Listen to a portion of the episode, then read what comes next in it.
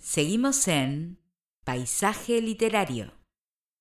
Estamos de regreso e ingresamos en nuestra sección de entrevistas. En esta oportunidad vamos a estar hablando con una arquitecta y escritora colombiana, está radicada hace muchísimos años, más de 20, en España, que es Ney Vélez. Ya le vamos a preguntar varias cositas sobre su novela, principalmente Especie Sustituta, que está editada por Ediciones Russer, pero también varias cuestiones de su vida, de por qué España, ya saben, las preguntas típicas y demás, pero hay mucho, mucho para hablar con respecto a Especie Sustituta. Hay mucha tela para cortar. Vamos a presentarla y a charlar con ella. Muy buenas tardes, noches, Ney. ¿Cómo va todo por ahí? Bueno, pues hoy en particular, eh, con mucho frío, mucha lluvia y, bien, bien, la verdad que muy bien todo. Gracias. Bueno, me encanta. Les comento a la gente que van a encontrar a una persona muy dulce porque es así. Así como la acaban de escuchar, aunque sea poquito, así es. Todos los mensajes, sí, que no hay problema, no, esto, re agradecida. Así que eso me gusta porque mm, cuando hay una sonrisa del otro lado, cuando hay buena onda, cambia todo y fluye de otra manera. Así que eso ya se agradece de por sí. Vamos a comenzar, y como se debe, con la primera pregunta, la del inicio, la que toda persona que pasa por primera vez en el programa se enfrenta a ella. Vamos a ver en tu caso cómo la podés resolver y cómo es personalizada, ¿Qué me podés contar de Ney Vélez en la voz de Ney Vélez? Pues, eh, Ney Vélez, colombiana, mm, con dos hijos mm, pues adorables, que son una cosa preciosa. Eh, uno de 26 y una de 23, eh, con una familia también adorable en Colombia, con muchísimas ganas de verlos. Eh, pues a mi mamá, a mi papá, a mis hermanitas y a la familia grande, como yo digo, que pues ya son los primos, los hermanos, los tíos, todos. Em, eh, llevo aquí en España ya hace 22 eh, años, cumplo este año aquí. Y pues mm, muy contenta siempre, ¿no? Por, pues yo qué sé, porque sí, porque pasan cosas buenas siempre con, Em, según uno va avanzando en la vida, ¿no? Pues sí, a veces hay dificultades, pero bueno, ahí al final todo se termina resolviendo. Em, yo soy de formación técnica, ¿eh? Yo soy delineante de arquitectura e ingeniería de mi ciudad natal, que es Ibagué, Tolima, en Colombia.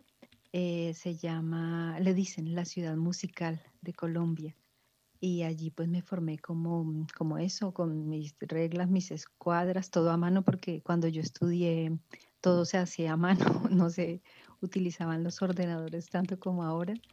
Y bueno, siempre pues digo yo con curiosidad por las letras, ¿no? Por estar siempre mm, leyendo y pues buscando cositas y pues de ahí pues no sé, creo yo que salió eh, un poco la idea de, hacer algo pues escrito por, por mí misma. y un poco es eso. No sé si con eso o, tengo que contar un poquito. No, pero es lo que vos quieras, olvidate. me, extendí. No, pero no pasa nada. Esto es lo que uno quiera, ¿no? No es que. A ver, muchas veces yo encaro las entrevistas de una determinada manera. No eh, voy o no, mm, mm, digamos que no estoy preguntando para que me contesten lo que yo quiero saber, lo que yo quiero que contesten, sino lo que la gente quiere contestar. Obviamente que si te pregunto cómo está el clima y me salís, no sé, con la economía, bueno, estamos en dos temas distintos.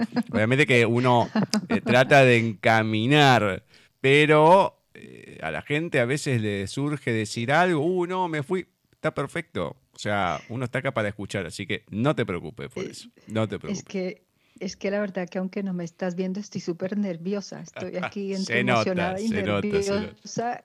y digo, madre mía, a ver si cuento aquí toda la historia de mi vida y, van a decir, a ver, mujer. No pasa nada, no pasa nada. ah, tranqui, tranqui, que no pasa nada. Acá no pasa nada con eso. A ver, mm, lo voy a invertir. Voy a hacer una pregunta primero, la voy a dejar para el segundo lugar en esta tanda. Entonces, ya que hace más de 20 años, 20 años más o menos que estás en España, ¿por qué elegir España? Entre tantos países y demás, ¿por qué llegas a España? Bueno, pues te comentaba que mm, yo siempre tenía un poco en la cabeza el viajar, el viajar y quería de pequeña, siempre de pequeña. Y pues en algún momento dije, a ver, yo creo que a nivel turismo no me lo voy a poder permitir, entonces va a ser por trabajo. Entonces siempre estuve buscando sitios fuera del país donde ir a trabajar. El primer sitio fue Belice. Estuve allí, allí nació mi primer hijo y eh, luego regresé a Colombia y luego seguí, seguí un poco buscando y salió una oportunidad laboral aquí en España. Entonces, pues mm, básicamente dije, pues listo, yo no me lo pienso más y, claro, sí, empaqué maletas, renacuajos y pues me vine para aquí a, ya a trabajar directamente. Entonces, en principio, pues sí, fue una oportunidad laboral que, que se presentó y por eso vine y elegí España. Bueno, qué bueno, qué bueno que, que haya sido por una oportunidad laboral, ¿viste? Porque siempre en Sudamérica pasan tantas cosas, bueno, en Latinoamérica en sí, ¿no? Todo lo ampliamos, pero bueno, bien, bien que sea por una cuestión de trabajo, eh, siempre salir a lo mejor del lugar de uno, qué sé yo, puede incomodar, bueno, vos te gustaban los viajes y demás, a lo mejor estabas más suelta en ese sentido, pero bueno, bien, bien, bien ahí. Y llegamos a la parte literaria, me gustaría saber cómo es que llega a tu vida la literatura en general y después, dado que decís eh, arquitecta y demás, que es otra rama que se puede complementar, aunque no parezca, pero cuando es ese momento que podés notar que la escritura es lo tuyo, que querés escribir más allá del libro de especie sustituta que vamos a hablar en un ratito. Entonces, cuando llega ese momento, esa inquietud de decir, mm, me gusta escribir? Pues mira, Gustavo, yo creo que, yo creo que como que siempre estuvo ahí, porque yo me acuerdo que, que siempre andaba por ahí, como diría mi mamá, coroteando con, con libros y pues siempre queriendo tener uno al lado, pero claro, las épocas eran distintas y, y, pues quizá no tenía uno al lado tantos como quisiera. Entonces una vez se me ocurrió empezar a escribirlos yo misma y, y, en un concurso del colegio escribí un libro eh, y claro, eh, cuando me presenté al concurso eh, no, no quedé ni en los finalistas. Entonces me lo devolvieron y bueno, quedé yo un poco como diciendo, bueno, pero, pero ¿por qué? Qué lástima, pues a mí me gustaba. Bueno, en fin.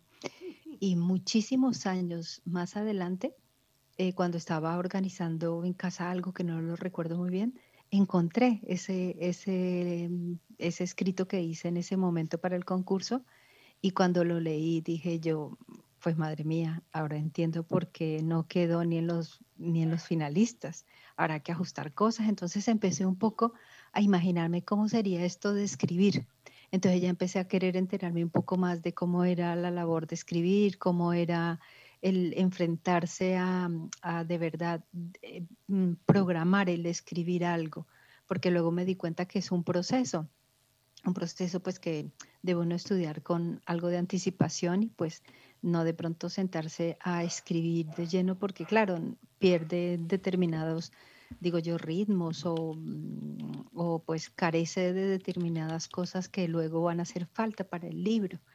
Entonces yo creo que ese fue en el momento en el que yo dije, pues mira, esto como que me gusta, yo creo que a mí me gustaría, a mí me gustaría hacer eh, un libro pues ya en condiciones. Mm. ¿Vale? Sí, sí, sí, sí, muy bien, muy bien. Y hace poquito, o hace un tiempo, te dieron un premio. ¿Cómo fue eso? ¿Y por qué, además?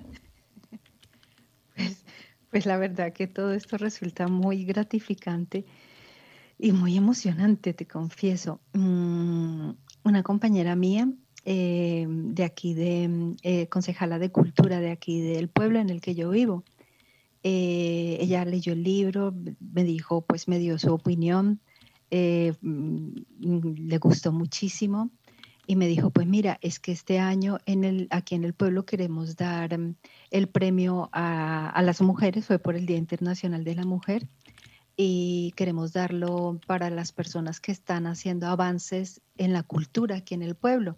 Eh, cada año escogen eh, un, eh, algo distinto. En algún momento fue a la mujer emprendedora, sí, un, un móvil distinto podría decirse. Entonces, este año fue a la cultura.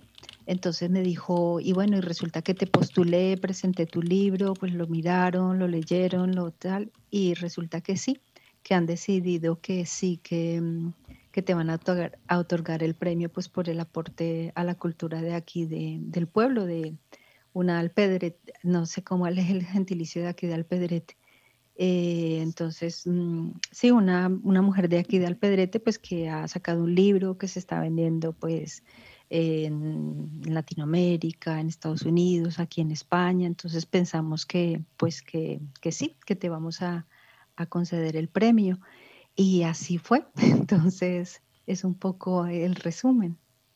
Oh, qué lindo. Y qué momento ese, porque termina siendo todo un orgullo, o por lo menos esa satisfacción de decir, bueno, a ver, lo que estoy haciendo o lo que hice está teniendo un valor y se lo están dando, lo están viendo los demás, porque uno puede escribir, bueno, puede tener un, cierto control o no, un contacto, un comentario, pero ya a este nivel, entonces, claro, uno toma otra magnitud, me imagino, en tu caso, cuando llegan y te dicen algo así.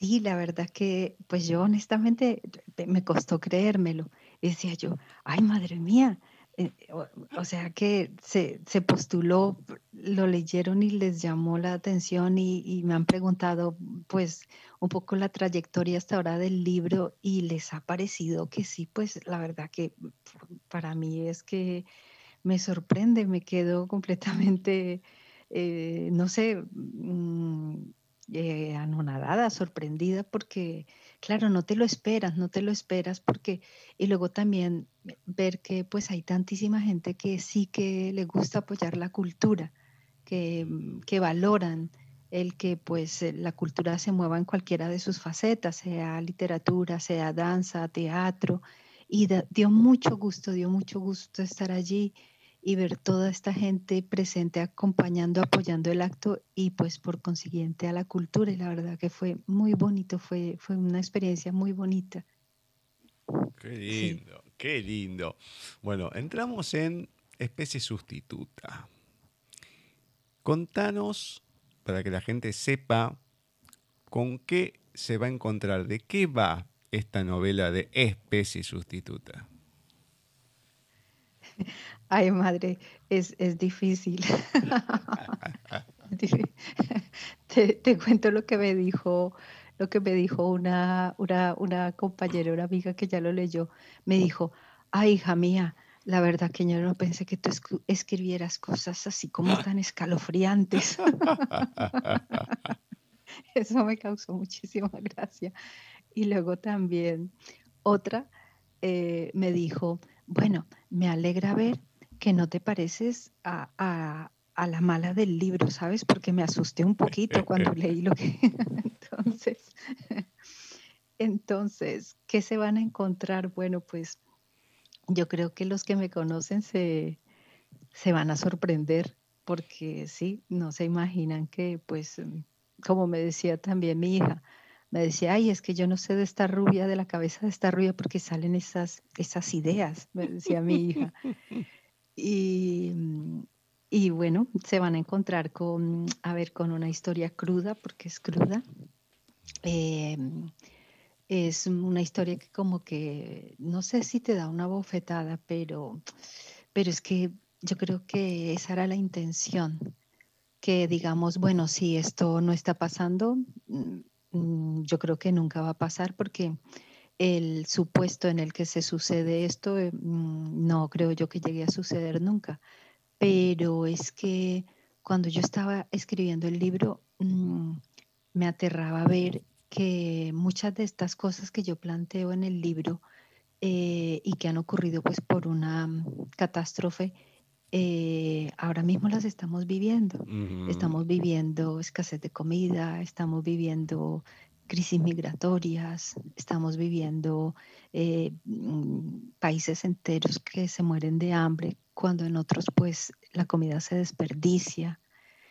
Entonces mm, se van a encontrar con eso, con una realidad que pues Mm, por fortuna yo creo que nunca vamos a llegar a ese límite, pero que como que nos pone a pensar de, de qué manera estamos ahora mismo llevando este mundo, organizando nuestras vidas con toda la producción, con todos los recursos, mm, un poco como los estamos, digámoslo, malgastando. Y, y es para pensar, para pensar un poco en lo que estamos haciendo. Entonces yo creo que con eso se van a encontrar con un, digámoslo, zarandeo, ¿no? Como cuando la abuelita te cogía y te movía así como para que, eh, yo que sé, reaccionaras o algo ante algo que estabas haciendo y te dijera, bueno, como decimos allá en Colombia, mi hija, mm, despierte. Entonces un poco eso, ¿eh? Y lo fundamental, o sea, ¿cómo es que surge esta historia? Porque el tema es ese. ¿Qué te movilizó para empezar a escribir y después que lo empezás a escribir, si ya más o menos tenías claro o la historia se te fue yendo de las manos a lo que terminó siendo? Em, eh, sí, como, como te comento, yo, yo no sé, yo soy como, no sé si a veces como, como muy metódica para, para, para, yo creo que para todo en mi vida, entonces yo empecé a mirar talleres, a mirar cosas de escritura y yo dije, ah, venga, primero hay que organizar esto, primero hay que organizar los personajes, hay que tener una idea clara de hacia dónde va la historia.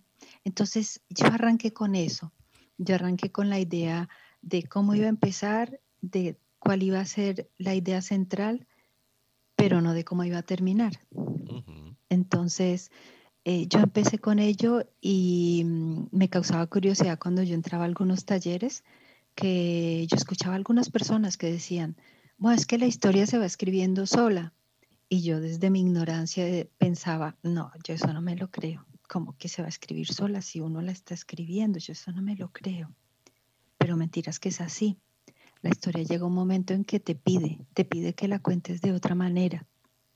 Y aunque tú tengas tu idea central, eh, tú quieres o, imaginas plantearlo de una forma, pero luego te das cuenta de que no, de que en realidad las cosas así no se darían y que tienes que darle un giro y contarlo de otra manera.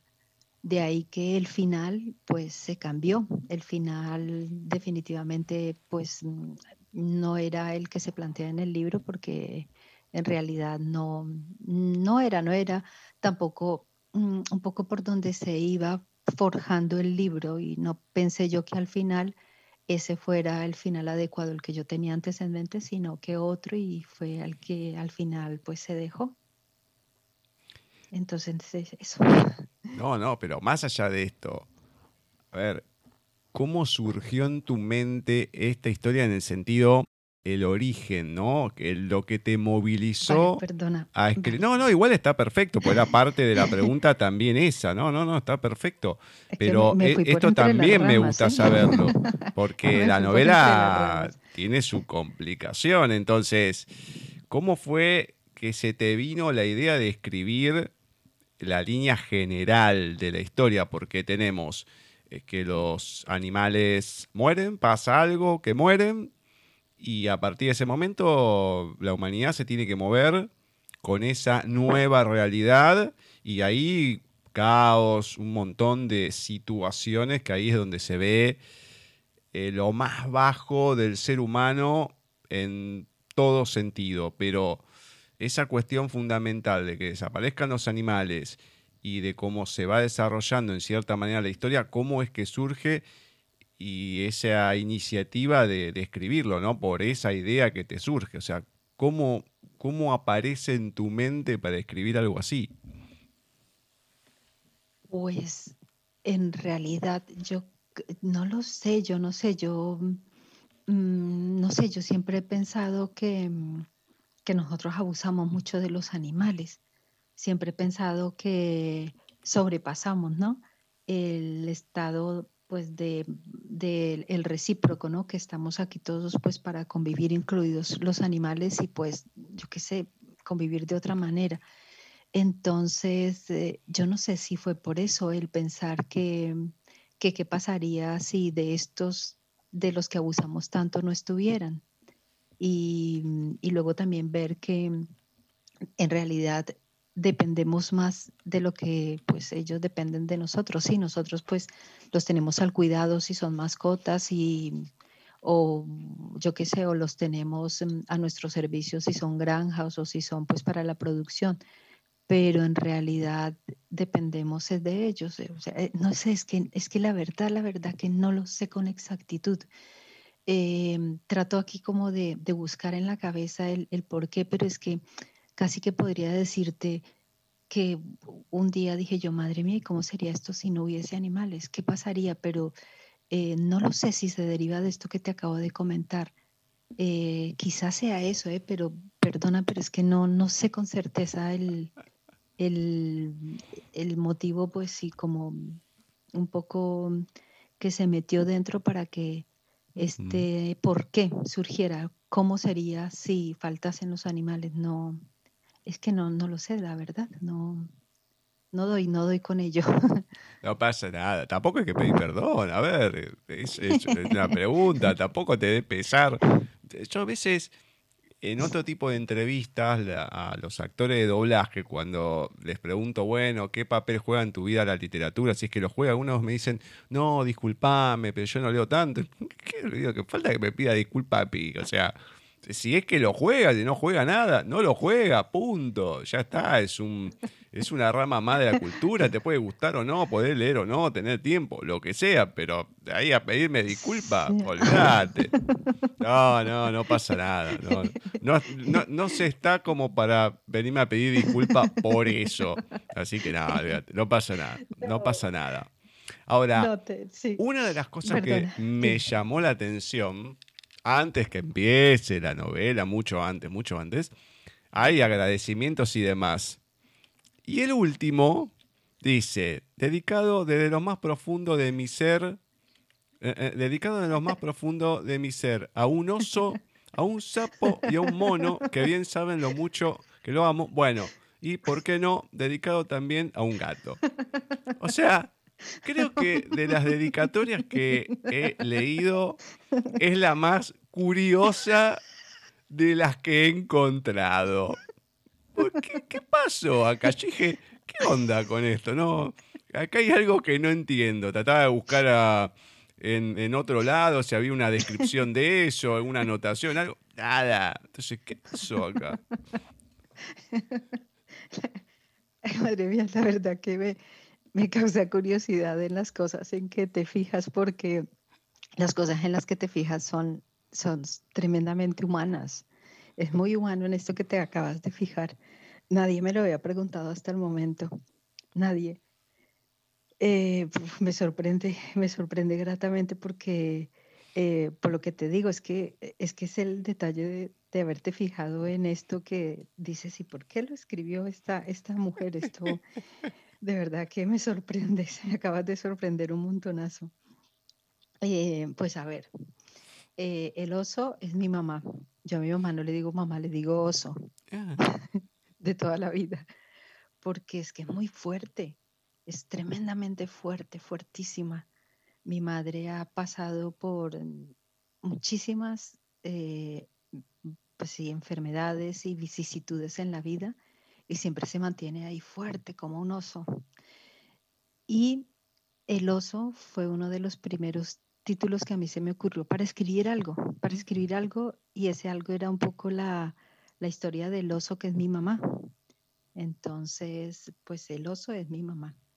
Entonces, eh, Sapo es mi hija, que también yo no sé, será porque me gustan los animales, pero a mi hija, a mi hija desde hace mucho le digo sapo, yo no la llamo Elita, ni hija querida, ni tesoro, bueno, tesoro sí, pero le digo sapo, en mi móvil aparece como sapo. Y mono es mi hijo. Eso entonces mi mamá, mi hija y mi hijo mayor, que también pues es mono. Eh, y, y, bueno, y al final, que esto mm, también es mm, con mucho cariño porque eh, este libro eh, siempre lo, bueno, que luego te contaré, lo escribí un poco con, con el apoyo, la supervisión y la corrección de mi hija. y, mm, y, también con la atención de mi hijo, siempre preguntando, bueno, mamá, ¿cómo vas? ¿Y cómo te va? ¿Y cómo vas? ¿Y cómo lo llevas? Entonces yo le dije, bueno, aquí en los agradecimientos, pues evidentemente están el oso, la abuela, el sapo, eh, Elita y el mono Juan. Entonces, no sé, eh, cuéntenme ustedes qué más, a quién más. Me dicen, mamá, pues a nuestro gato, que lo, lo adoptamos hace tantos años, que también es un animal, mamá, ¿cómo no lo vas a poner? Entonces ahí también está nuestro gato. Y eso es eso.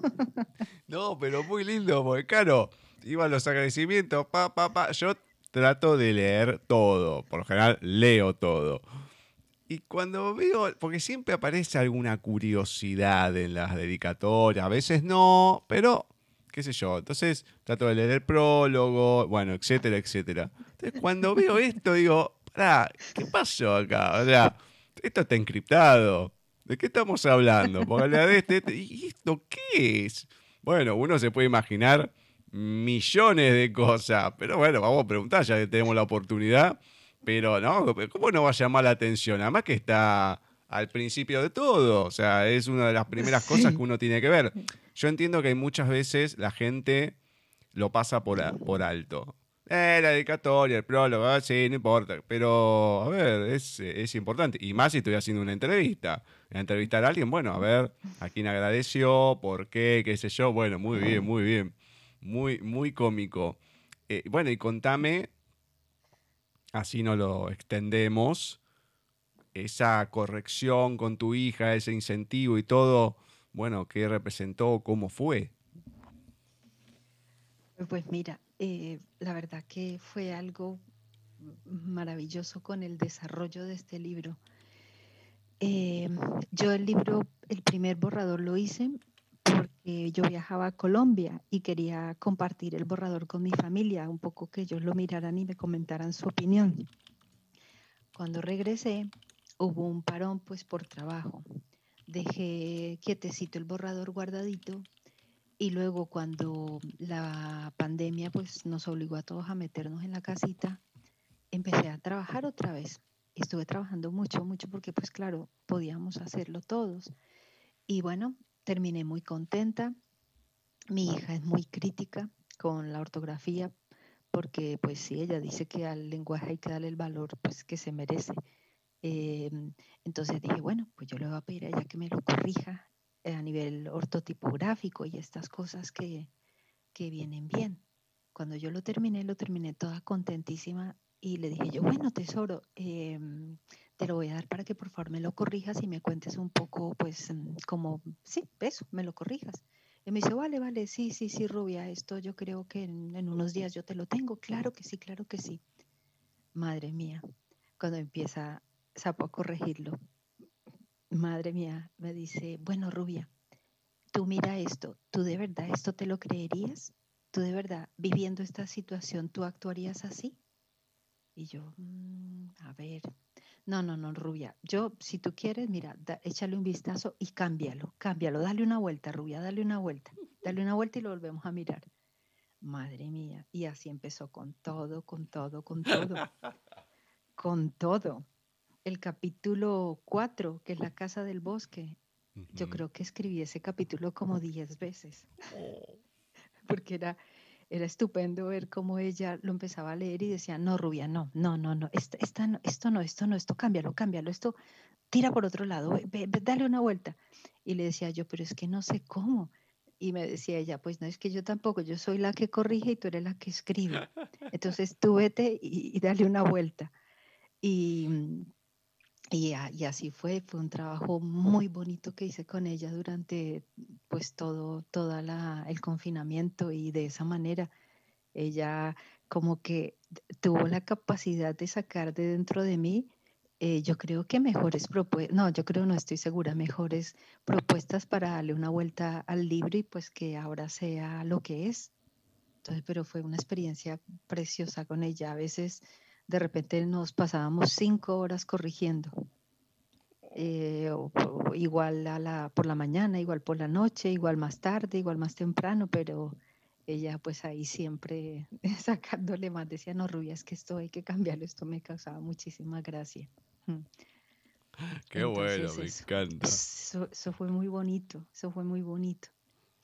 No, totalmente, cuando se puede hacer así algo o con la familia, con alguien querido, con alguien que uno sienta así cercano y con confianza y que te puedan dar esa opinión, porque a veces no, bueno, sí, está lindo, qué sé yo, ¿viste? Y queda ahí porque no le quería decir nada, pero cuando tienen esa confianza y se animan a decírtelo y dale otra vez, y uno tiene esa paciencia para hacerlo otra vez hasta que quede, bueno, no, no es fácil que se dé más con la familia, porque es el que uno precisamente tiene más confianza. Ah, andate al cuerno, que lo voy a hacer de vuelta, qué sé yo, todo. Pero bueno, lo lindo es ese proceso y que se haya podido dar de esa manera.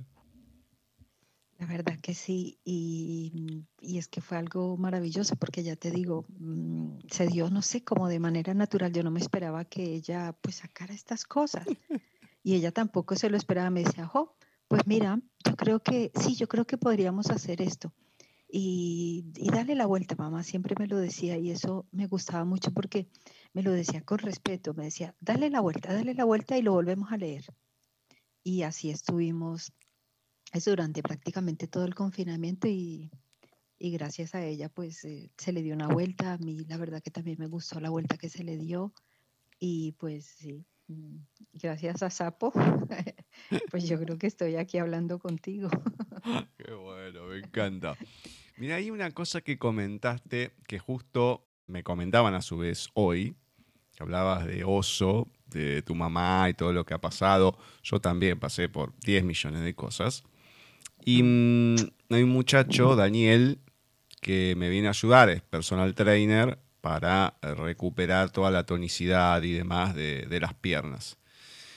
Entonces, él me decía, bueno, que mm, había dos chicas que conocía, que bueno, después se habían medio como borrado, volvieron, no sé, una tenía un hijo, la otra no sé qué, bueno, pero por pavadas que se hacían un drama y que lloraban y porque esto a mí y que esto que el otro y no querían hacer nada.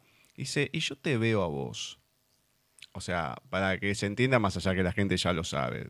O sea, ciego, trasplantado, de riñón y páncreas, con todo lo que me pasó en las piernas y todo. Yo vengo, estás preparado, vamos a la plaza, lo que te digo lo haces y le pones garra y lo haces y lo haces.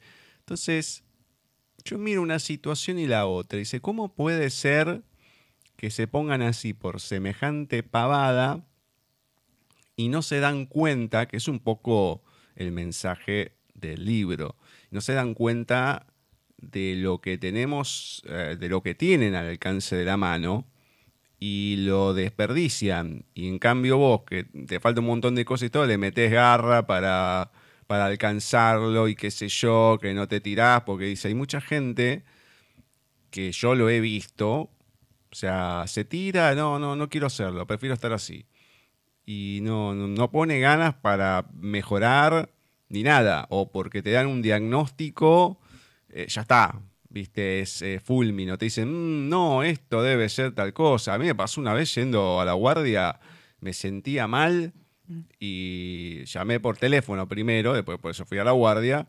Y no sé, me siento así, así, uh, no, puede ser la vesícula, que tendrás piedra, que, uy, ya está, dije, ya trasplantado todo, encima la vesícula, bueno, fui en un momento, estoy en la guardia, me pongo la mano como en el pecho, a la altura de las costillas, y tenía un bulto. Digo, ay, no te puedo creer, lo saqué enseguida. Y después era algo tan simple como gases. Entonces, pero ¿qué pasa? Me dijeron que era la vesícula, que me la iban a tener que operar que mm, así sin, sin, verme, ¿no? Yo me toco eso, ya me hago la cabeza, y después era una estupidez, claro. era un sábado, un domingo, un feriado, no me acuerdo. La que me tenía que hacer la ecografía tardó una eternidad. Claro, andás a ver qué estaría haciendo. Y me mm. apretaba el aparato con bronca sobre el lugar y a mí me, dolía con todo porque me estaba mm. presionando. Pero mm. debería estar pensando, me hiciste venir para esta pavada. Pero claro, uno no tenía ni idea. Me dijeron una cosa, me dijeron la otra. Bueno, listo, ¿viste? ¿Qué sé yo? Ahora, eh, uno a veces pierde la noción de lo que tenemos y no lo aprovechamos. A mí me pasó porque yo me quedé ciego a los 25 años, o sea, todos tenemos alguna etapa así, pero cuando nos toca, si bien de salud toda la vida tuve problemas, cuando te toca mm, este tipo de complicaciones y demás, terminas sacándole partido a, lo que tenés de, lo máximo.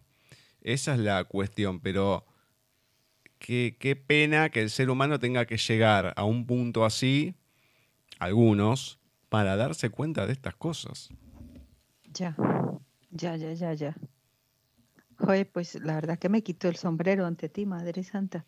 Yo, la verdad que un ejemplo muy grande. Madre mía, tomaré nota, la verdad porque a veces hace falta ser uno como más consciente de las cosas, sí. Uf, bárbaro, como diría, como diría Isaya, bárbaro.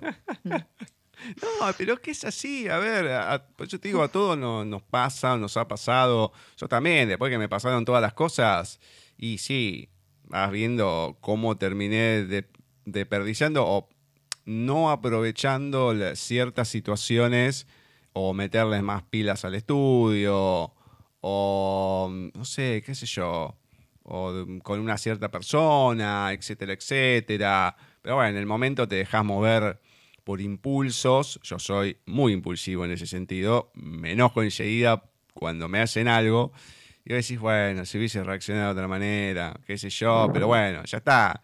No lo hice y una tata, bueno, tengo que aprender para la próxima. Y para la próxima no aprendo, sigo haciendo lo mismo.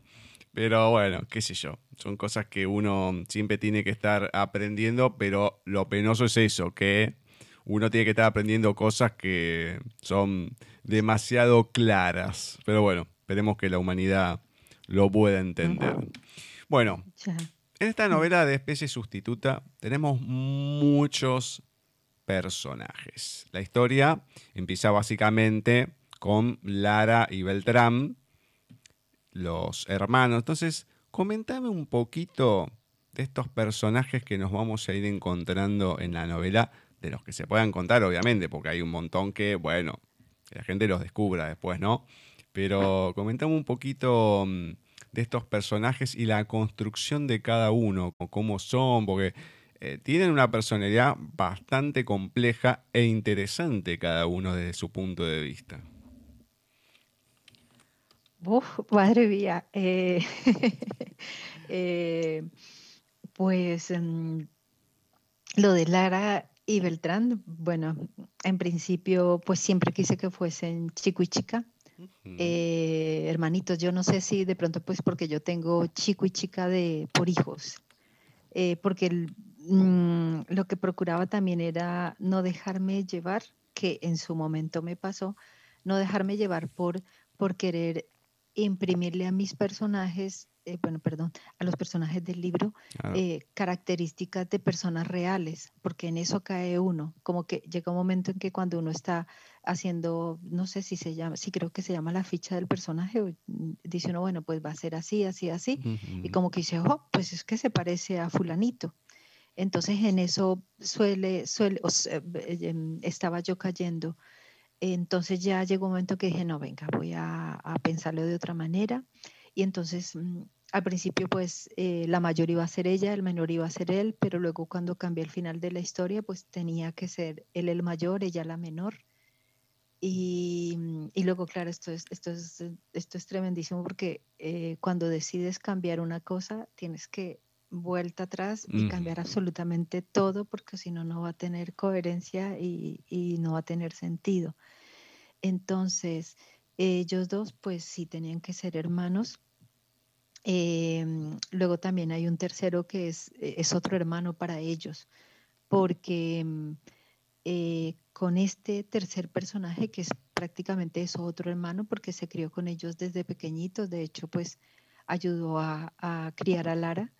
Em, quería como resaltar eso que ve uno que a veces Em, eh, lo que llaman hermanos de, no, que no necesariamente de sangre, sino hermanos también porque, porque has creado un vínculo muy fuerte con esta persona y también darle valor a eso, que eh, también esas relaciones fuertes, fuertes, eh, pueden existir con personas que no son tus hermanos de sangre, que no han pues nacido de tu misma madre o de tu mismo padre. Entonces, por eso la presencia de, de este tercer hermano, que de hecho ellos siempre lo mencionan como su hermano porque pues en realidad lo es. Eh, luego también eh, quise poner pues personajes amables en el sentido de que mm, eh, si bien la situación era bastante compleja la que se plantea en el libro y nosotros como seres humanos en la actualidad o por una u otra razón a veces vivimos circunstancias de, realmente desgarradoras, aterradoras. Hay mucha gente buena, hay mucha gente que hace buenas cosas sin importar eh, qué va a recibir a cambio. Entonces, también por eso sale ahí otro personaje que es una chica que ellos conocen en el tren, su abuela, y otros tantos que, que, muestran esa cara amable del ser humano, porque pues no todo puede ser maldad como la, la digo yo, no sé si es la protagonista, no sé, pero me parece a mí que este personaje malo pues como que capta la atención y, y, llama mucho a, pensar en su comportamiento, que luego también fue un personaje muy difícil de trabajar, muchísimo, muchísimo. Este personaje sí que lo cambié muchísimo.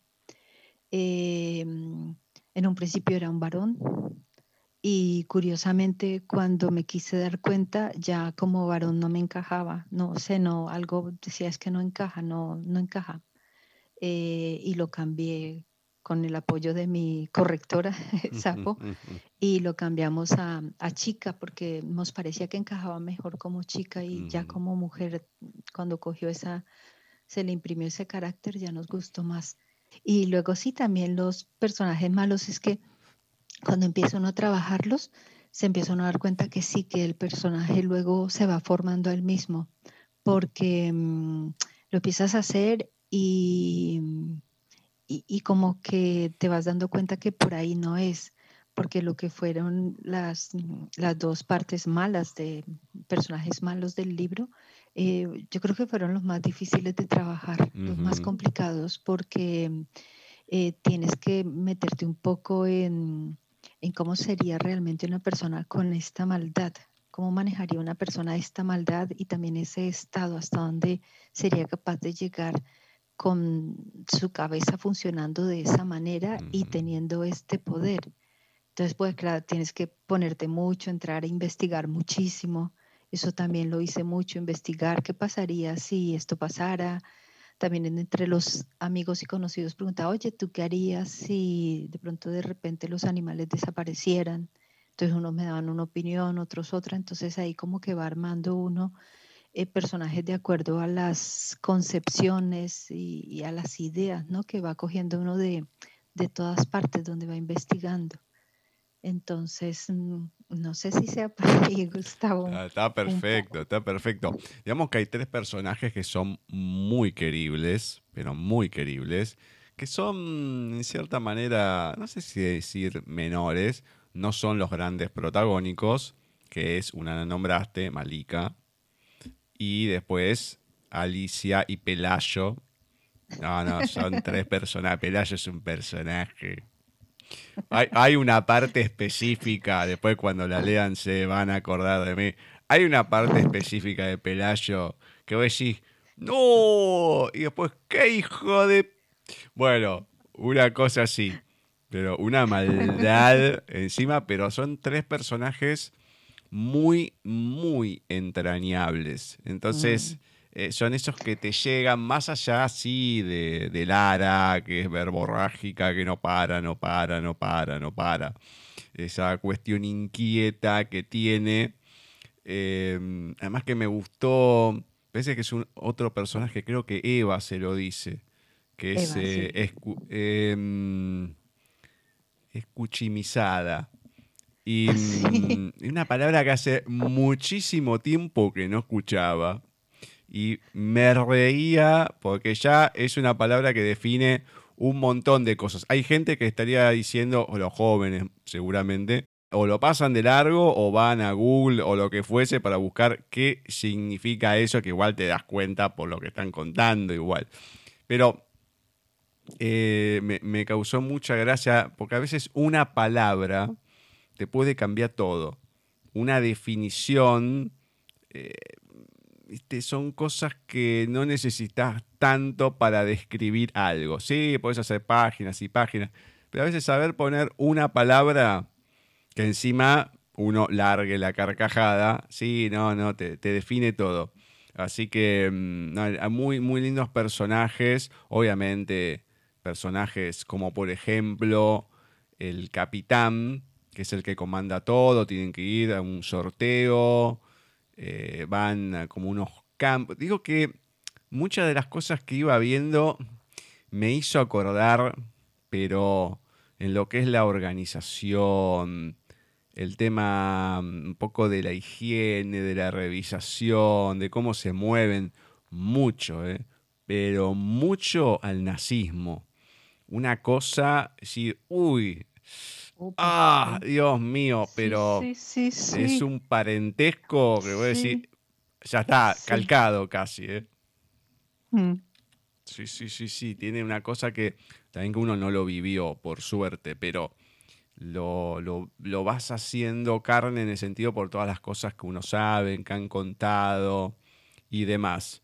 Em, hmm. Este capitán, terrible, terrible desde muchos puntos de vista, por las cosas que hace, cómo las encara y demás, no le importa nada, pero bueno, está al servicio de lo que es una institución que se nombra, que se conoce poco, que es la Federación que es la que ha armado todo este sistema de ciudadelas eh, como un mundo ideal dentro de un mundo ya en caos y em, de tener que, como cada, cada ciudadano, el querer ir a ese lugar para vivir mejor porque es algo idílico, decís, bueno, acá nos salvamos, somos así, somos asá, entonces es como una pelea constante por un boleto para un lugar para estar eh, en definitiva mejor a pesar de las situaciones. No importa cómo se logre, no importa que pase el abuso que hay siempre eh, mm. desde el más poderoso y todo para que puedas acceder. Y hay una parte que es muy buena, con uno de los trabajadores eh, que van en torno al tren. Eh, mm. Todo lo que termina pasando desde que aparece hasta que finaliza su intervención en la novela. Eh, y en la interacción con el capitán, obviamente. Decís, no, flaco, no podés. Es muy cómico, angustiante por momentos, pero decís, no, no, este tipo no. Te hace acordar, o creo que mejor dicho se podría decir que es un fiel reflejo de muchos trabajadores que podemos encontrar en alguna dependencia pública. Pero de eso estoy totalmente seguro. Sí, sí. Madre mía, es que te escucho hablar y yo es que estoy fascinada, es que es increíble, de verdad te lo digo. Es que eh, me quedo diciendo, madre mía, pero este, eh, que eh, se, ha, cogido el libro, se lo ha degustado, de, lo ha masticado todo pedacito a pedacito. me gusta, me gusta hacer eso.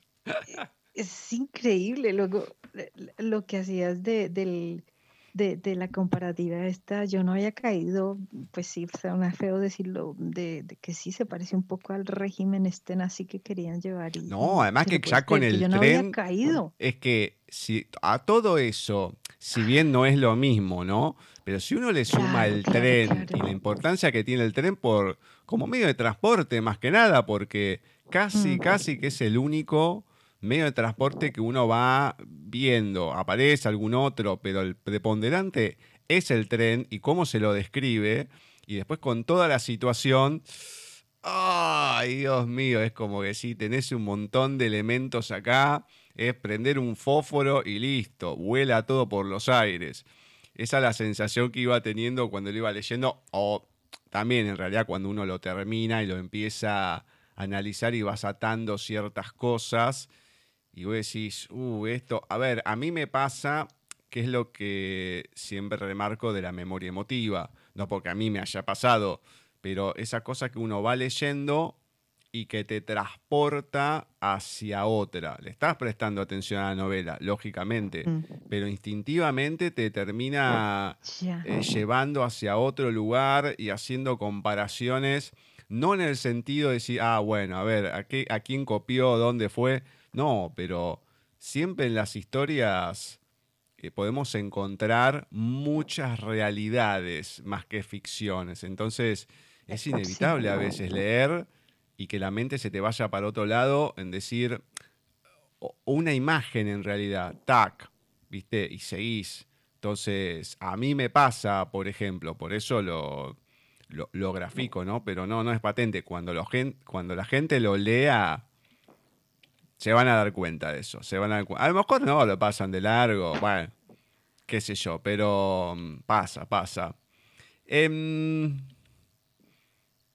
a ver, el tema de lo que hablábamos antes, desde la parte física, ¿no? Cuando uno eh, tiene todo, bueno, lo desperdicia, no le presta atención, etcétera, etcétera. Y acá en la novela lo vemos un poco también, porque es una sociedad, un mundo, que al no haber animales, no es que es lo único que se consume en la humanidad de comida, pero casi lo más importante.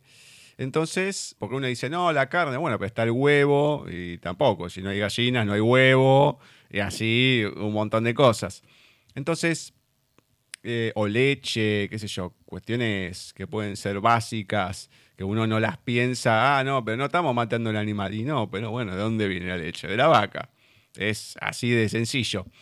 Pero cuando empezás a tener la abundancia y la desconfianza, decir, no, no, no, no, no, voy a guardar porque acá a lo mejor, viste, después no hay más, se corta el chorro. Y esto pasa, lo llevo a la realidad también hablando con otra persona, de decir, cuando tuve mucha plata, eh, yo seguía viviendo como si no eh, tuviese o, era reacio a, a comprar otro tipo de cosas mejores, porque a mí ya me había quedado la costumbre y la enseñanza que no había. Entonces, al no haber, es lo que se puede. Entonces, después tenés, pero seguís con esas mismas costumbres. Entonces, acá un poco se ve en la novela esta cuestión del ser humano, Sí. que está bueno Sí. esta cuestión porque podías no haberlo puesto y pasaba de largo. Ya está, no pasa nada.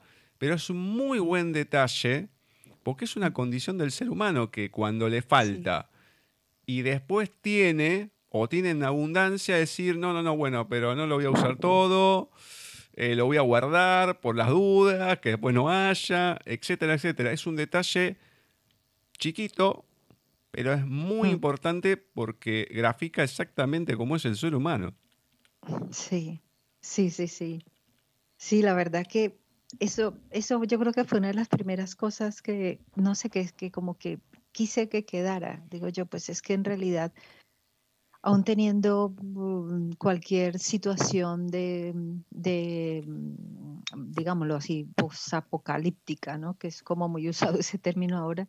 Yo creo que el ser humano siempre va a, tener su misma esencia, lo que tú acabas de decir, cuando tiene algo un poquito más como que, bueno, se distensiona un rato y, y, y cree que pues eso va a volver, ¿no? La abundancia y cree que eso va a volver a estabilizarse.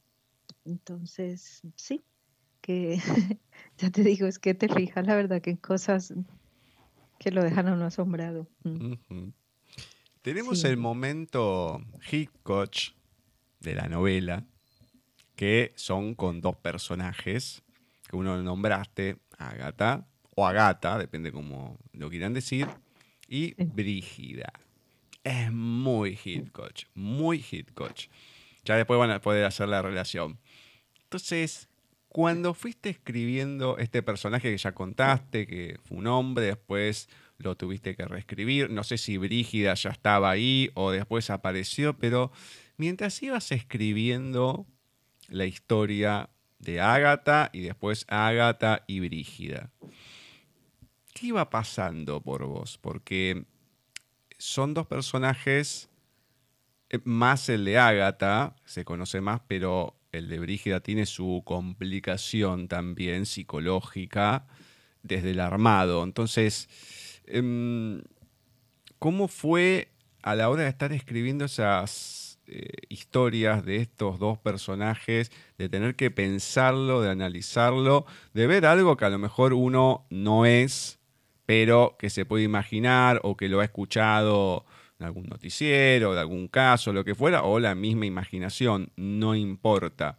Pero en esos momentos que vas escribiendo con estos personajes y tener que pensar como ellos para escribir, ¿qué iba pasando en vos? Pues eh, sí, la verdad que estos fueron difíciles. Em, el primer capítulo que por decirlo de alguna manera tenía muy claro es en el que se desencadena pues una situación entre estos dos personajes y es ya cuando el libro está tocando su final, que es el capítulo de Brígida. Entonces, eh, ese cómo se estructuró, ese capítulo se estructuró pensando en que en realidad solo una mente enferma eh, podría llegar a ser capaz de hacer lo que hizo Ágata.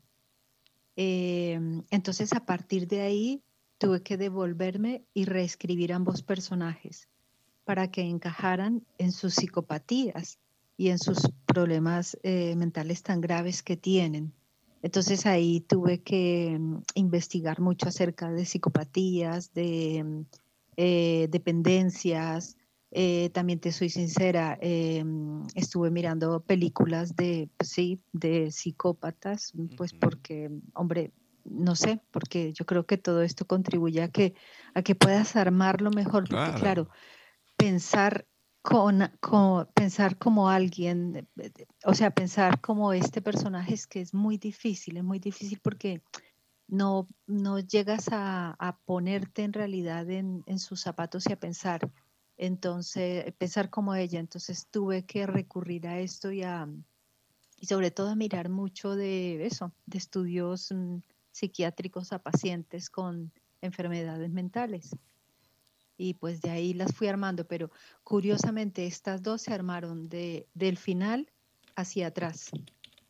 Ellas se armaron de, para llegar a ese final, a ese último momento en el que ellas, pues, bueno, eh, tuve que ir, irme para atrás, irme cada vez para atrás y tuve que ir reescribiendo cada, cada capítulo con ellas hasta cuando el principio, cuando Agatha nace, eso también lo tuve que reescribir para que al final encajara su comportamiento de las dos, de Agatha y de Brígida. Mm.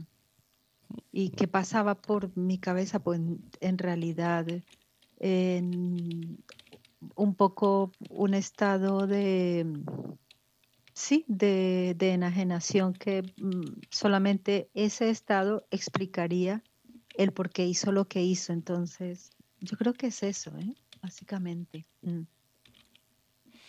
Mm, ya cuando lo lean, háganme caso.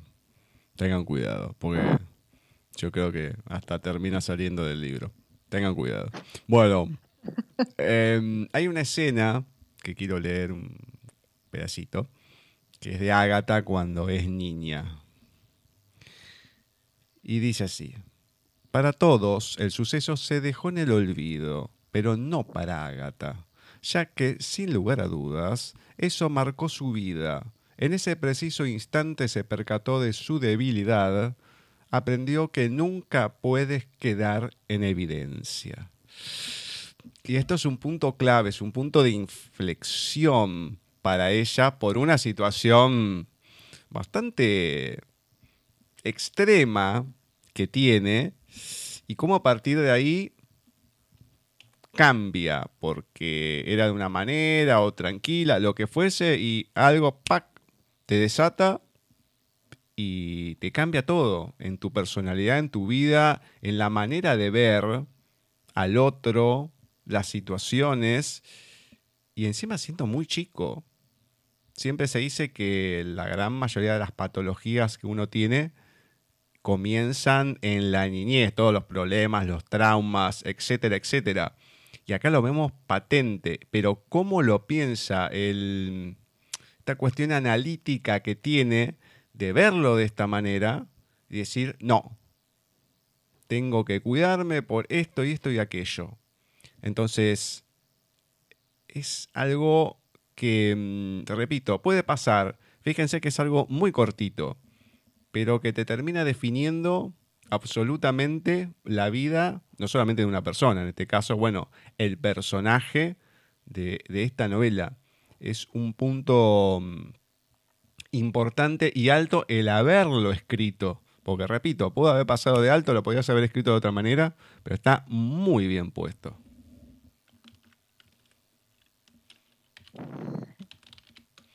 Pues no, no sé qué decir. Ah, no pasa nada, no pasa nada. Voy, voy con otra, que esta tiene que ver con el tren. Es una nueva sociedad y los cánones han cambiado. El orden social es otro. Solo hace falta ver ese tren. Ahora mismo son muchos los que se ven obligados a compartir muchas cosas, aunque no les guste y no puedan evitar poner cara de asco por tener que codiarse con indeseables.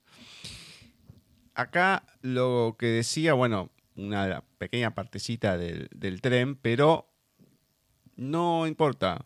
No importa lo que tenés que hacer y cómo lo tenés que hacer, pero tenés que sobrevivir e ir o pertenecer a un cierto sector, un cierto lugar, no importa ni el cómo, ni el por qué, ni nada. Y tampoco importa demasiado los estatus hasta cierto nivel, lógicamente, ¿no? Pero vemos situaciones también de desesperación de la gente eh, por querer entrar al tren, gente que se va eh, amontonando y amontonando, como podemos ver en muchas situaciones Em, por ejemplo, acá, cuando empezó la pandemia, decían, no, hay que tener cuidado, hay que tener cuidado, qué sé yo. Y después habían mandado, no, cuidado con los mayores, porque son los que tienen más riesgos y todo. Y un poco más le dieron un día solo para ir a cobrar y tenías una fila enorme de, de, pobres viejos que estaban ahí parados para cobrar, uno amontonado al otro. Y vos decís, escúchame, tantas cosas que dijeron, tardaron un par de meses en eso y no se te pudo ocurrir algo mejor para que no estén amontonándose y que se contagien y qué sé yo, porque tienen la necesidad de ir a cobrar porque mucha gente no sabe usar una tarjeta ni nada.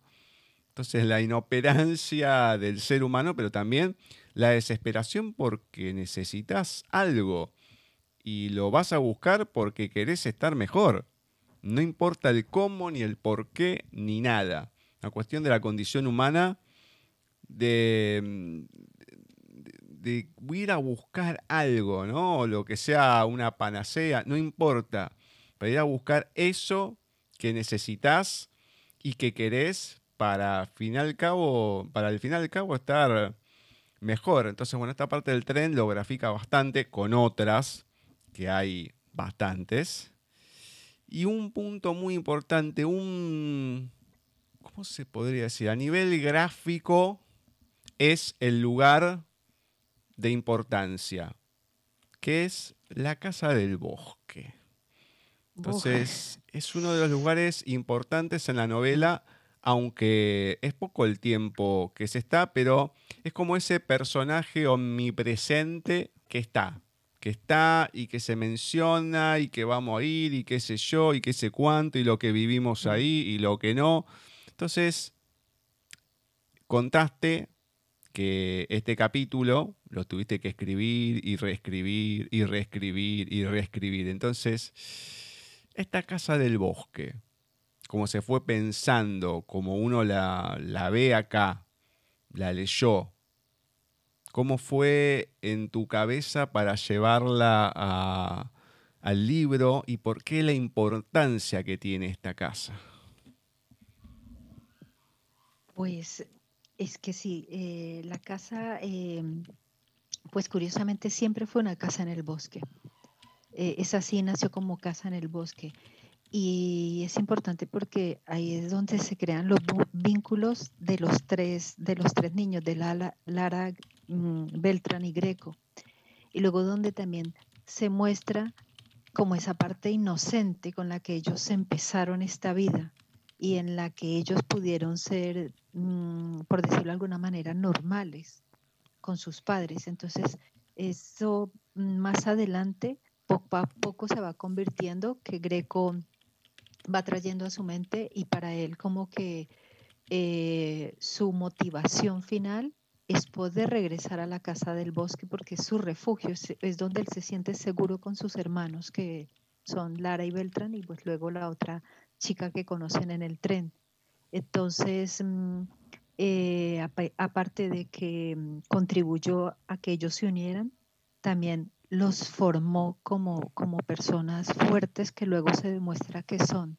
Porque a pesar de que son buenos chicos y de que eh, son, sí, son chicos nobles, por decirlo de alguna manera, eh, son fuertes y pues hacen lo que tengan que hacer pues con tal de, sobrevivir, aunque no llegan a cometer cosas pues terribles como, eh, pues sí, como, como otros, pero ellos eh, se, se, defienden y se cuidan entre ellos y ahí nació ese vínculo y luego eso es lo que los proyecta para buscar su refugio y su lugar en este mundo tan caótico, que luego pues también Greco ve opciones para también luego vivir bien, que esa era otra circunstancia que se planteaba. En las ciudadelas, mm, la idea que tenían era como que volver a, mm, a, retomar la vida como se vivía, como antes, pero luego Greco cuando conoce a, mm, Alicia y a Pelayo, se da cuenta que hay otras maneras también de vivir y él ve como ideal eso en la casa del bosque con sus hermanos y, con Aisha, que es la chica que conocen. Entonces es, es importante porque es como el refugio, la unión y lo que los forjó a ellos como, como seres humanos fuertes y el vínculo que los, que los mantiene ataditos a ellos tres. Entonces es, es eso. ¿eh? No voy a nombrar el personaje, pero entre ellos también hay, se podría decir, se lo podría denominar como un personaje, aunque no habla, muy importante. Hay algo que es muy significativo entre ellos, que tiene un valor para Lara. Después, entonces, no lo voy a decir, que la gente lo lea, pero, ah, claro, sí, sí, hay otro personaje que aparece que es muy importante también. Son esas cositas que voy a decir, no, no, son, son sutilezas, pero son lindas, son lindas. Hay otro personaje, que es el de Eva, que es muy bueno, que me hizo acordar a otra película bastante traumática, que es la de Misery. Voy, voy, a dejar a todo el mundo traumatizado, estoy. Ya, totalmente, no, pero esta ya me la imaginaba que aparecía con, con la sierra o la masa, porque en la novela lo dicen de una manera y en la película es de otra a cortarle el pie a alguno. No, no, no, tenía esa, pero la transformación que va teniendo, los por qué y la relación que tiene también con, con Lara, porque la otra es una grandota, gorda, todo, y la otra es la escuchimizada. escuchimizada. Y pa, y le hace frente, el otro, ¿qué le pasa a esta? Entonces, es una relación que se arma entre las dos, entre los enfrentamientos y un montón de cosas, que en un momento decís, ¿qué pasó acá? Pero en qué momento, y ese momento también creo en cierta manera, porque a pesar de todo lo que pasa, hay algo que no pierden los protagonistas, que es como su inocencia en cierta manera, su niñez, más que nada, ¿no? Que es muy importante porque creo que es lo que también te hace seguir avanzando y mantenerte en un mundo que está totalmente trastocado, en jaque total. Pero em, en, un momento determinado tiene como un clic, Lara, y más que verborrágica, es pensativa y se queda analizando una situación y cómo lo encara de otra manera y cómo a veces las cosas se pueden ver de, otro, mm, desde otro lado. A mí me pasó, y lo pongo en este ejemplo, para no decir lo que pasa, pero en su momento cuando veía, trabajaba con mi hermano y me había mandado a una DGI, que es una dependencia pública donde uno va a presentar formularios de impuestos y demás. Bueno, hoy en día es AFIP, en ese momento se llamaba DGI. Entonces, en la otra punta de donde vivo, en la ciudad autónoma de Buenos Aires, dice, no, porque es una persona complicada, que es el que más denuncias tiene y demás. Bueno, listo. Voy, eh, un lugar muy lindo, todo alejado, por lo menos acá del capital, costó llegar. Entonces, mm, ah, llegué antes Cabriera, bueno, subimos, creo que era el tercero, me parece. subí dos pisos, por escalera encima, no había un solo ascensor. Claro, atiende a uno, lo trata mal, pero mal. Pasa una chica, la da vuelta, de todo, se van todos insultando. Entonces llego, le pongo la carpeta, mira, no, esto le falta, le falta la firma, que esto, que el otro. Me lo quedo mirando, digo, mira, yo soy un simple cadete. ¿Me podés explicar qué hace falta? Yo lo anoto, no hay problema, le digo al contador. Y el tipo se me quedó mirando. Me dice, sí, sí, sí, te explico. Y entonces me explicó todo lo más bien. Claro, ¿qué hice? Cuando bajé, salí, lo llamé por teléfono a mi hermano y lo empecé a insultar, me descargué con él. Me haces venir hasta acá, me todo el tiempo que perdí. ¿Cómo que te falta esto? No, bueno, pero no, sos un... Y empecé a decirle de todo, pero vos sos el que sabe y me haces venir al divino botón. Pero ¿qué pasa? Está yo no veía cómo venía la mano, digo, acá no voy a sacar nada. Entonces, si vos le hablas de otra manera a la persona, aunque no parezca a veces, si se puede, porque a veces uno tampoco está en esa condición, cambian las cosas. Entonces, em, todo depende desde el cristal con que se mire. Pero bueno, muy buena toda esta relación de cómo van interactuando estos dos personajes. Y hablando de puntos de inflexión, que encima acá cuento la anécdota, yo iba intercambiando mensajes con Ney y en un momento le digo, no, bueno, sí, ya me falta poco, casi 100 páginas o menos, no, creo que va por la 220, no me acuerdo. Digo, estoy por empezar el capítulo 10, Brígida. Bueno, y después no le, di, no le presté más atención al celular y seguí. Claro, después escuché el mensaje de Ney y dice, uh, no, sí, yo cuando te oí que ibas a decir, dije, uh, no, mejor lo dejo, qué sé yo. Y es a partir de este momento que todo va a cuesta abajo. Ya es una cosa vertiginosa, pa, pa, pa, pa. Empiezan a pasar todas las situaciones que no sabes de dónde agarrarte. Es uno de los capítulos más complicados por todo lo que pasa, pero a partir de ahí ya está por eso podemos decir el punto de inflexión final que no, ya no tiene vuelta atrás. No hay más vuelta atrás después de este capítulo y los que siguen en todos. El final, bueno, sí, imperdible.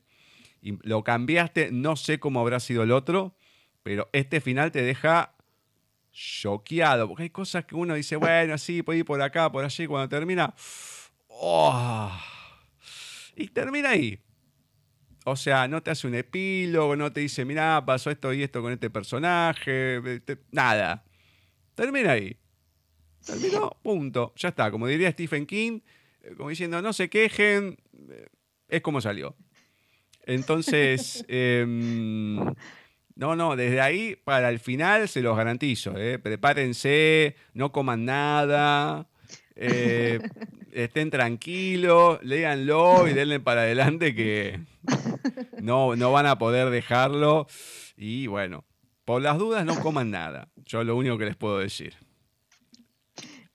Es que a mí me, me, causa mucha, sí, no sé, algo esto, porque eh, mis amigos, eh, los que lo han leído, a mí a veces como que me apetece ya mandarles un mensajito y decirles, oye, por favor, tómense con calma el libro, eh, porque luego, o, o, aquí en el trabajo en el que yo estoy, que me apoyaron muchísimo en el lanzamiento y muchos fueron al lanzamiento, digo yo, bueno, luego si me miran sesgado o no se sientan al lado mío mm, en la cena de empresa, lo que sea, yo los voy a entender, no se preocupen, porque claro, es, mm, no sé, dice uno, precisamente cuando estaba escribiendo el capítulo de Brígida, decía yo, madre mía, pero es que lo tengo que contar así, es que así tengo que contarlo, es que es así, no lo puedo contar de otra manera.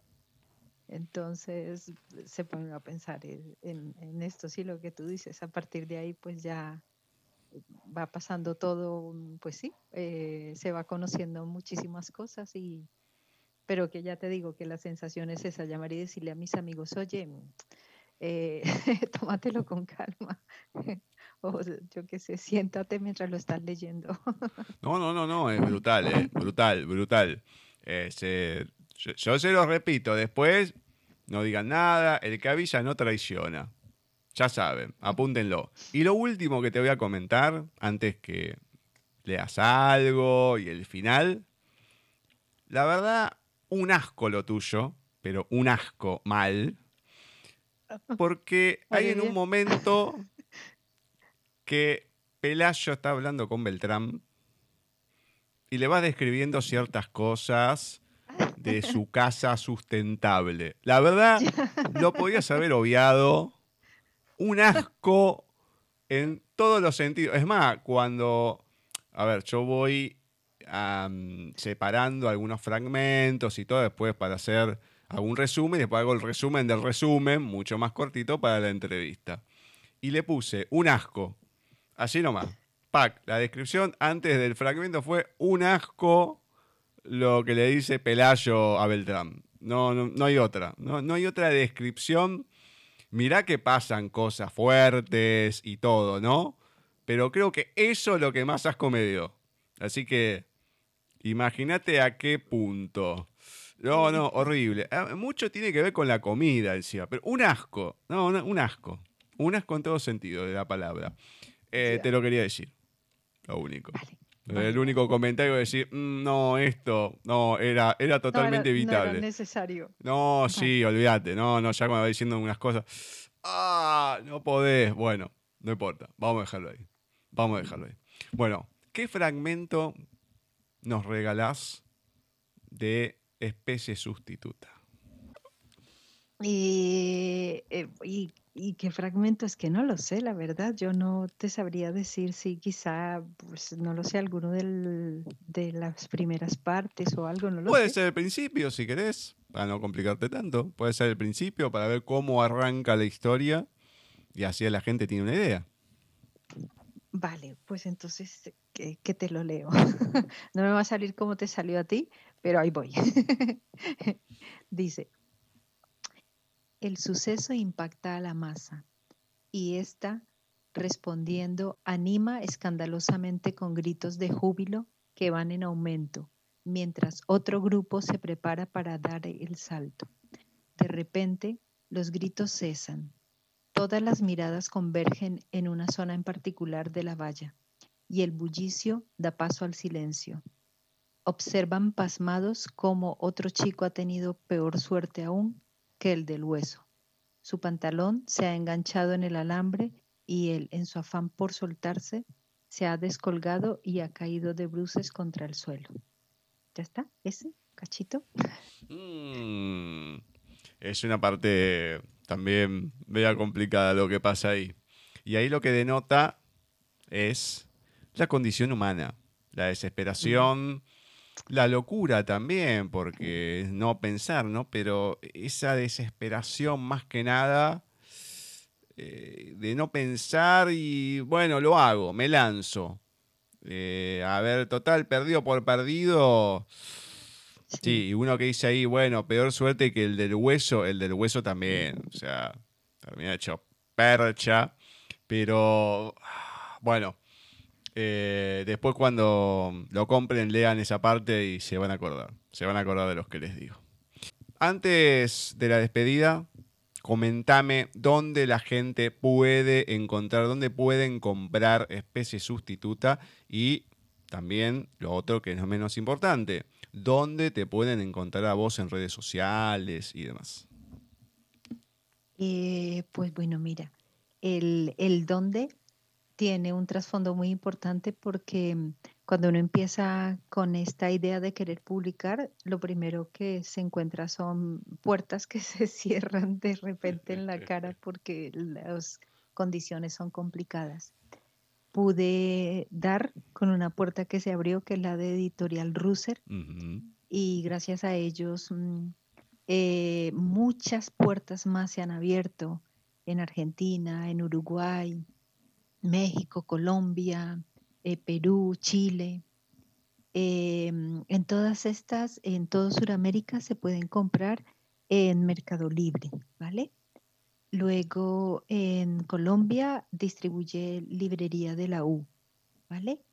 Eh, luego también eh, se puede comprar en Estados Unidos en Barnes and Noble, ¿vale? Mm y también en, pone aquí Ingram Contents Group. Mi inglés, voy a tener que repasarlo. ¿Vale? Y aquí en España, pues mm, en Amazon, en la FNAC, en el Corte Inglés, en la Casa del Libro y también muy importante en cualquier librería en realidad con el ISBN del libro ya que en la papelería del barrio, del pueblo en el que nosotros vivimos, también se puede pedir por encargo. Y en redes, eh, yo te confieso que no sé cómo se da esto de redes, como no sé qué nombre tengo que dar, el arroba o cosas de estas, perdona, pero es que no sé cómo se No, no, ¿cómo te encuentras? ¿Con qué nombre estás o figurás en, las redes? ¿Y como ah. Ney Vélez o de otra manera? vale, sí, sí, sí. Mira, en, que estoy aquí mirando la chuleta, ¿eh? La, en, en, Facebook estoy como Neidu Sulaima, que es mi nombre. Neidu Sulaima. Y en Instagram estoy como, el nombre me tocó armarlo, estoy como Neisular, con Z, Neisular. Y pues ya está. Muy bien, muy bien, me encanta. Bueno, la gente ahí te puede buscar, pueden buscar el libro, lo puede encontrar en la página de Ediciones Russer. También son ah, amigos. sí, sí, sí. Francisco, Kiko es amigo, así que ahí compartimos los enlaces y todo, pero la gente que escuche esta entrevista en otro momento, bueno, ahí tiene, tiene los distintos medios para poder comprarlo. No hay ninguna excusa, no hay ninguna excusa para eso. Bueno, Ney, la verdad, un placer enorme, no solamente esta charla, la previa, haber podido leer tu libro, poder ir sacando varias cositas, porque cuando uno lee un libro y le cuesta sacar algo, es una tortura, pero acá digo que el resumen fue bastante extenso. Eso quiere decir que hay bastantes cosas importantes, que es lógico. Después cuando uno termina la novela, hay cosas que ya la sabe, entonces no, las toman tan en cuenta. Pero es una novela que está bien, bien, bien armada, bien estructurada, muy buenos personajes, con todos los matices habidos y por haber situaciones ni que hablar. Entonces, se hace entretenido, son un poquito menos de 300 páginas, pero es muy ágil la lectura. No hace falta que la gente se lo lea todo de una. Uno acá lo hace un poquito más acelerado por el tema de la entrevista, pero eh, hay situaciones que son para paladear, para, para, para desgustar de otra manera. Así que Muchas gracias por haber escrito este libro, muchas gracias por la onda, por el tiempo y esperemos, que yo creo que va a ser así, que esta no sea la única historia y que vengan muchas más. La verdad que gracias a ti, lo que te decía, esto que dices, este análisis que haces, te lo digo de corazón, para mí es oro en palabras, te lo agradezco profundamente eh, porque para mí es muchísimo más de lo que yo, no sé, lo que yo me imaginaba que iba a ser esta experiencia y es tremendamente enriquecedora. Em, eh, yo, cuando tú estabas hablando, yo decía, joder, me gustaría preguntarle a él, ¿cómo hace para hacer todo esto con tantos libros? Es impresionante. Eh, de verdad que te admiro un montonazo por esto y, es un trabajo impresionante el que haces y muchísimo lo que nos ayudas a nosotros los noveles a, avanzar. Eh, pues, de verdad que muchísimas gracias, Gustavo, aparte de lo bueno que ha sido, o sea, de, lo maravilloso que ha sido hasta el momento todo este intercambio de mensajes previos a la, a, la, esta, esta entrevista, esta reunión, más parece una reunión, así como si estuviésemos tomando algo en una cafetería. Y de verdad que, de verdad que enhorabuena y chapo, chapo, me quito el sombrero, Gustavo. De verdad que eres grande, como, no sé si se utiliza el grande en todas partes con la misma connotación de que eres estupendo, de que de verdad que eres un fenómeno. Mm. Muchas gracias, Bueno, a ver, uno, si las cosas... A cada quien, de verdad, lo que, lo que es, yo lo siento así. No, no, no, se nota, se nota. Pero el tema es si uno hace las cosas con ganas y le gusta, hay veces que puede no haber tantas ganas, pero yo esto lo hago porque me gusta. Si no, no lo podría hacer y menos de esta manera. Entonces, si bien uno ya hace un tiempo largo que viene y ya, ya está incorporado, siempre se dice que una actividad lo tenés que hacer mínimo 21 días seguidos para que se forme hábito, que el cuerpo, el organismo te lo tome como hábito. Bueno, yo ya tengo más de 21 días haciendo esto, entonces ya me es natural y, mm, y es como me sale. Em, con las entrevistas de doblaje me pasa mucho que son entrevistas largas a veces son poco tiempo que te dan, pero a veces terminan siendo cuatro o cinco horas. Y la gente no, lo puedo, no, le, no puede creer lo que le saco a cada uno, que lo cuentan solo muchas veces. Y me dicen, no, es bárbaro. Digo, es la manera que, que me sale hacerlo.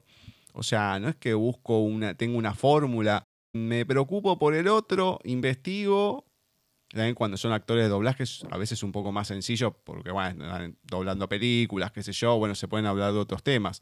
Entonces, em, de, emociones, de, otros trabajos que han tenido, no solamente el doblaje.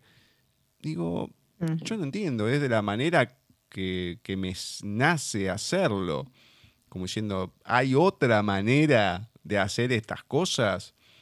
Pero bueno, para mí es natural. Entonces, no, no puedo concebir Em, hacerlo diferente. Sí, si no tengo el libro, y bueno, vamos con la sinopsis, el nombre y la biografía, y bueno, dale, vamos para adelante. Pero lógicamente, al leer la obra, se puede sacar otras cosas y se hace más rico la charla y hay otros matices. Eh, siempre he insistido con eso y por suerte ya desde hace algunos años eh, la gente lo ha entendido y te, te, dan los libros. Mucha otra gente te dice, mirá, hay muchos que mínimo te sacan 3, 4 libros físicos. Y si bien yo no veo y uso el libro digital, me gusta tener el libro físico, no tengo problema y demás. Me encanta como atesorarlo, pero digo, ¿por qué le voy a hacer gastar plata a la persona? O sea, mándame el digital y leo el digital. O sea, y Ceci, bueno, cuando está, que ve, también o sea, no, que no gaste, uno no quiere que gaste plata al otro porque sabe el esfuerzo que implica muchas veces con las editoriales y todo, y otros no les importa, no te den el libro pero te sacan. Bueno, no sé, a mí no, no me gustan esas cosas y trato de hacer eh, la, todo como, digamos, eh, me parece correcto.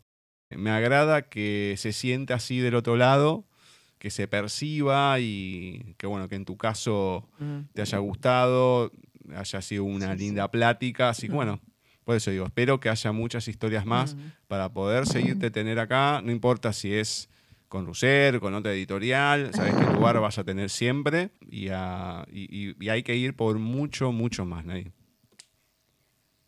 Pues Gustavo, muchísimas gracias, de verdad es que mm, que no, vamos, no, no, no sé ni cómo más, es que no sé, la verdad que gracias, es, es una oportunidad impresionante. Ah, gracias a vos, gracias a vos. Cuídate mucho y bueno, será hasta dentro de poquito seguramente. Un besote. Un beso, Gustavo, y nada, descansa, descansa por favor y que tengas muy buen fin de día, semana, mes, año, todo. Dale, muchas gracias, Un besote enorme. un besazo, gracias. Hasta siempre. Chao. Así ha pasado por nuestra sección de entrevistas en paisaje literario Ney Vélez, arquitecta, escritora, con una historia bastante complicada, no solamente para escribirla, sino también por los matices que tiene, por la historia en sí. Especie sustituta. Léanla tranquilos. Yo le diría que coman bastante antes. Estén livianitos. Por las dudas. Por las dudas se los aclaro. Así que le mandamos un beso enorme a Ney, una hermosa persona que y da gusto encontrar gente, da mucho, pero mucho gusto encontrar gente así, ni que hablar.